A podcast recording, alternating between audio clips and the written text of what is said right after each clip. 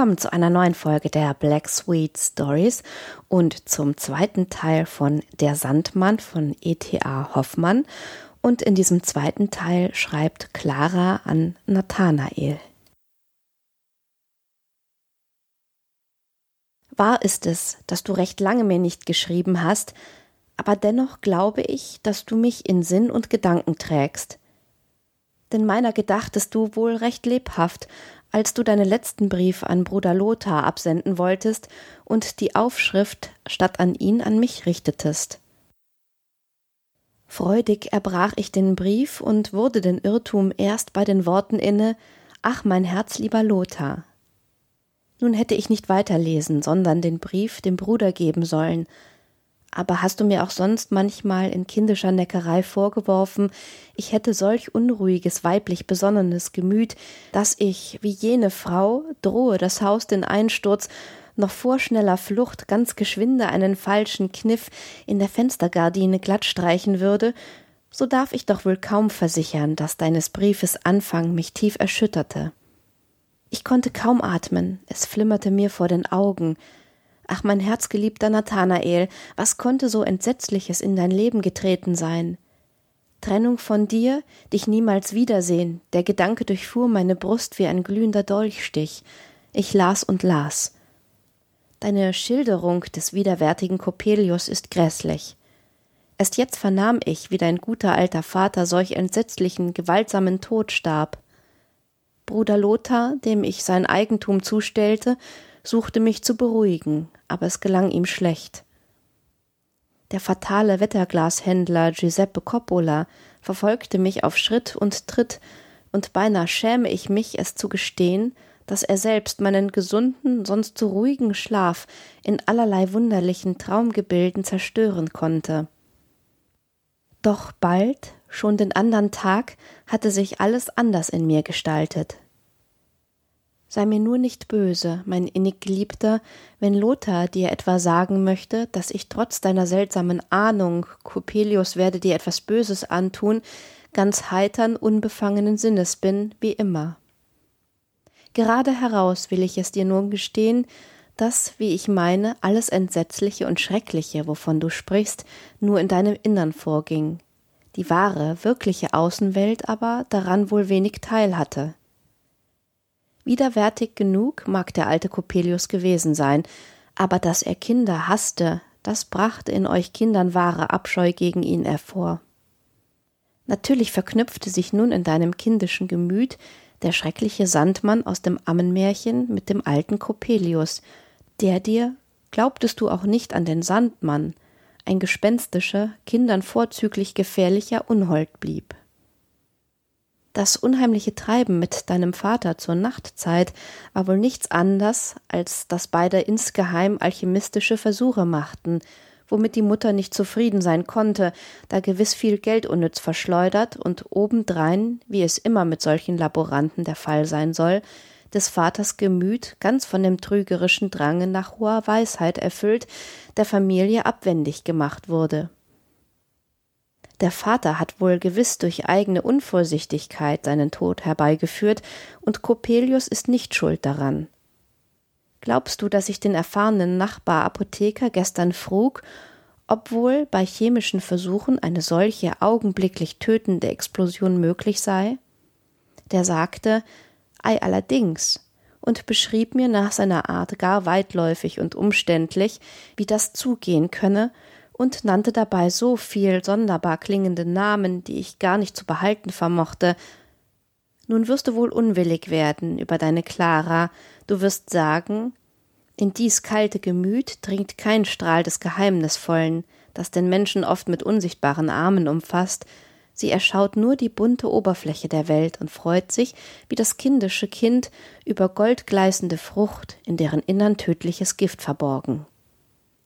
Ach, mein herzgeliebter Nathanael, glaubst du denn nicht, dass auch in heitern, unbefangenen, sorglosen Gemütern die Ahnung wohnen könne von einer dunklen Macht, die feindlich uns in unserem eigenen Selbst zu verderben strebt? Aber verzeih es mir, wenn ich einfältig, Mädchen, mich unterfange, auf irgendeine Weise dir anzudeuten, was ich eigentlich von solchem Kampfe im Innern glaube. Ich finde wohl gar am Ende nicht die rechten Worte, und du lachst mich aus, nicht weil ich etwas Dummes meine, sondern weil ich mich so ungeschickt anstelle, es zu sagen. Gibt es eine dunkle Macht, die so recht feindlich und verräterisch einen Faden in unser Inneres legt, woran sie uns dann festpackt und fortzieht auf einen gefahrvollen, verderblichen Wege, den wir sonst nicht betreten haben würden? Gibt es eine solche Macht, so muss sie in uns sich, wie wir selbst gestalten, ja unser Selbst werden. Denn nur so glauben wir an sie und räumen ihr den Platz ein, dessen sie bedarf, um jenes geheime Werk zu vollbringen – haben wir festen, durch das heitere Leben gestärkten Sinn genug, um fremdes, feindliches Einwirken als solches stets zu erkennen und den Weg, in den uns Neigung und Beruf geschoben, ruhigen Schrittes zu verfolgen, so geht wohl jene unheimliche Macht unter in dem vergeblichen Ringen nach der Gestaltung, die unser eigenes Spiegelbild sein sollte. Es ist auch gewiss, fügt Lothar hinzu, dass die dunkle psychische Macht haben wir uns durch uns selbst ihr hingegeben, oft fremde Gestalten, die die Außenwelt uns in den Weg wirft, in unser Inneres hineinzieht, so dass wir selbst nur den Geist entzünden, der, wie wir in wunderlicher Täuschung glauben, aus jener Gestalt spricht. Es ist das Phantom unseres eigenen Ichs, dessen innige Verwandtschaft und dessen tiefe Einwirkung auf unser Gemüt uns in die Hölle wirft oder in den Himmel verzückt. Du merkst, mein herzlieber Nathanael, dass wir, ich und Bruder Lothar, uns recht über die Materie von dunklen Mächten und Gewalten ausgesprochen haben, die mir nun, nachdem ich nicht ohne Mühe das Hauptsächlichste aufgeschrieben, ordentlich tiefsinnig vorkommt. Lothars letzte Worte verstehe ich nicht ganz, ich ahne nur, was er meint, und doch ist es mir, als sei alles sehr wahr. Ich bitte dich, schlage dir den hässlichen Advokaten Coppelius und den Wetterglasmann Giuseppe Coppola ganz aus dem Sinn. Sei überzeugt, dass diese fremden Gestalten nichts über dich vermögen. Nur der Glaube an ihre feindliche Gewalt kann sie dir in der Tat feindlich machen spreche nicht aus jeder Zeile deines Briefes die tiefste Aufregung deines Gemüts, schmerzte mich nicht dein Zustand in recht innerster Seele. Wahrhaftig, ich könnte über den Advokaten Sandmann und den Wetterglashändler Coppelius scherzen. Sei heiter, heiter. Ich habe mir vorgenommen, bei dir zu erscheinen, wie dein Schutzgeist, und den hässlichen Coppola, sollte er es sich in etwa beikommen lassen, dir im Traum beschwerlich zu fallen, mit lautem Lachen fortzubannen. Ganz und gar nicht fürchte ich mich vor ihm und vor seinen garstigen Fäusten. Er soll mir weder als Advokat eine Näscherei noch als Sandmann die Augen verderben. Ewig, mein herzinnigst geliebter Nathanael, etc., etc., etc. Nathanael an Lothar. Sehr unlieb ist es mir, dass Clara neulich den Brief an dich aus freilich durch meine Zerstreutheit veranlagtem Irrtum erbrach und las, Sie hat mir einen sehr tiefsinnigen philosophischen Brief geschrieben, worin sie ausführlich beweiset, dass Coppelius und Coppola nur in meinem Inneren existieren und Phantome meines Ichs sind, die augenblicklich zerstäuben, wenn ich sie als solche erkenne. In der Tat, man sollte gar nicht glauben, dass der Geist, der aus solch hellen, hold lächelnden Kindesaugen oft wie ein lieblicher, süßer Traum hervorleuchtet, so gar verständig, so magistermäßig distinguieren könne. Sie beruft sich auf dich. Ihr habt über mich gesprochen. Du liesest ihr wohl logische Kollegia, damit sie alles fein sichten und sondern lerne. Lass das bleiben. Übrigens ist es wohl gewiss, dass der Wetterglashändler Giuseppe Coppola keineswegs der alte Advokat Coppelius ist.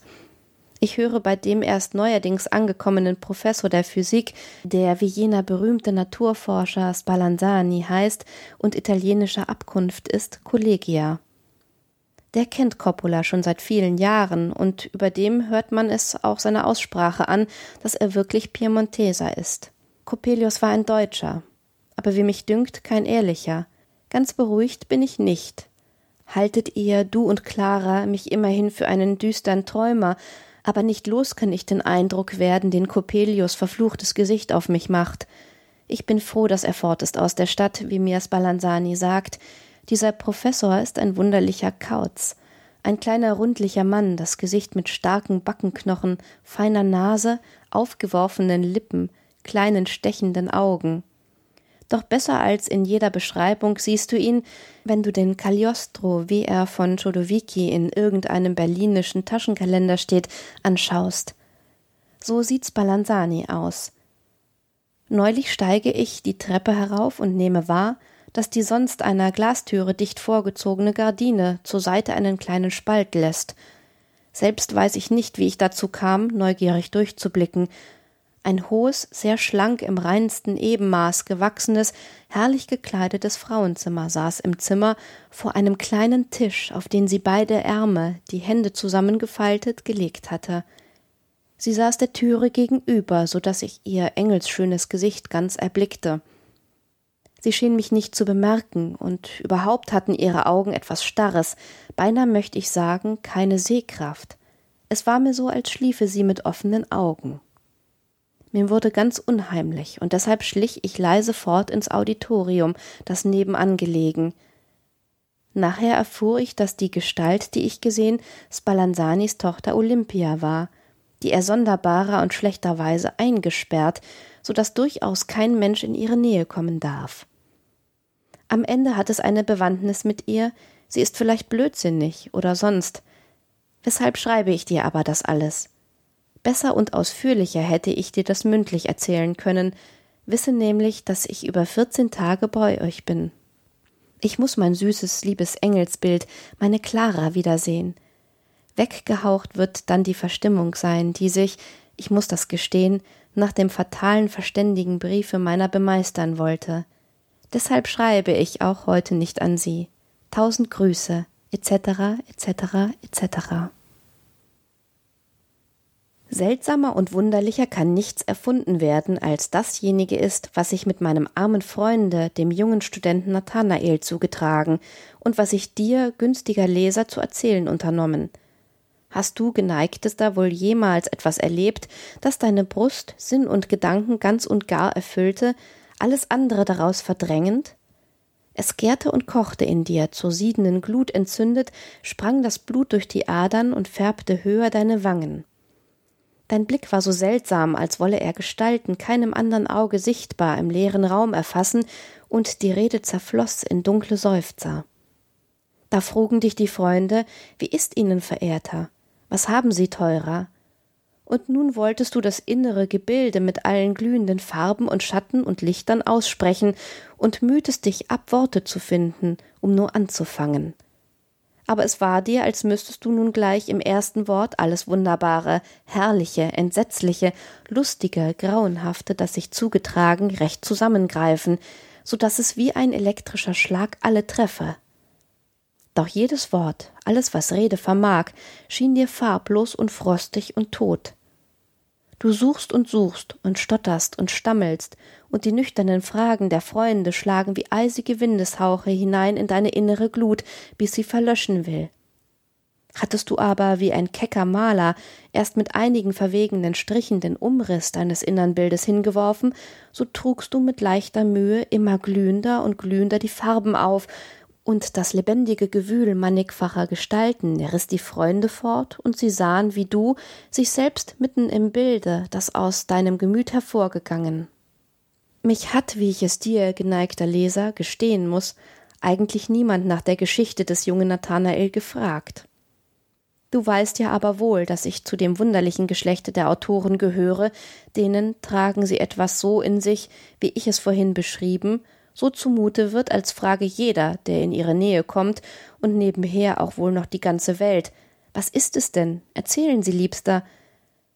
So trieb es mich denn gar gewaltig, von Nathanaels verhängnisvollem Leben zu dir zu sprechen. Das Wunderbare, Seltsame davon erfüllte meine ganze Seele, aber eben deshalb und weil ich dich, o oh mein Leser, gleich geneigt machen musste, Wunderliches zu ertragen, welches nichts Geringes ist, quälte ich mich ab, Nathanaels Geschichte bedeutend, originell, ergreifend anzufangen. Es war einmal, der schönste Anfang jeder Erzählung, zu nüchtern. In der kleinen Provinzialstadt S lebte, etwas besser wenigstens ausholen zum Klimax. Oder gleich medias in res. Schär er sich zum Teufel, rief Wut und Entsetzen im wilden Blick der Student Nathanael, als der Wetterglashändler Giuseppe Coppola Das hatte ich in der Tat schon aufgeschrieben, als ich in dem wilden Blick des Studenten Nathanael etwas Possierliches zu verspüren glaubte. Die Geschichte ist aber gar nicht spaßhaft. Mir kam keine Rede in den Sinn, die nur im mindesten etwas von dem Farbenglanz des innern Bildes abzuspiegeln schien. Ich beschloss, gar nicht anzufangen. Nimm, geneigter Leser, die drei Briefe, welcher Freund Lothar mir gütigst mitteilte, für den Umriss des Gebildes, in das ich nun erzählend immer mehr und mehr Farben hineinzutragen mich bemühen werde. Vielleicht gelingt es mir, manche Gestalt wie ein guter Porträtmaler so aufzufassen, dass du es ähnlich findest, ohne das Original zu kennen. Ja, dass es dir ist, als hättest du die Person recht oft schon mit leibhaftigen Augen gesehen. Vielleicht wirst du, o oh mein Leser, dann glauben, dass nichts wunderlicher und toller sei als das wirkliche Leben, und dass dieses der Dichter doch nur wie in eines matt geschliffenen Spiegels dunklem Widerschein auffassen könne. Damit klarer werde, was gleich anfangs zu wissen nötig, ist in jenen Briefen noch hinzuzufügen, dass bald darauf, als Nathanaels Vater gestorben, Clara und Lothar, Kinder eines weitläufigen Verwandten, der ebenfalls gestorben und sie verwaist nachgelassen, von Nathanaels Mutter ins Haus genommen wurden. Clara und Nathanael fassten eine heftige Zuneigung zueinander, wogegen kein Mensch auf Erden etwas einzuwenden hatte. Sie waren daher Verlobte, als Nathanael den Ort verließ, um seine Studien in G fortzusetzen. Da ist er nun in seinem letzten Brief und hört Kollegia bei dem berühmten Professor Physikes Spallanzani. Damit unterbrechen wir zunächst einmal wieder der Sandmann von E.T.A. Hoffmann und beenden diese Folge der Black Sweet Stories. Ich hoffe, es hat euch gefallen. Ich hoffe, wie immer, dass ihr auch beim nächsten Mal mitzuhört. Wünsche euch bis dahin eine wunderbare Zeit und sage Tschüss.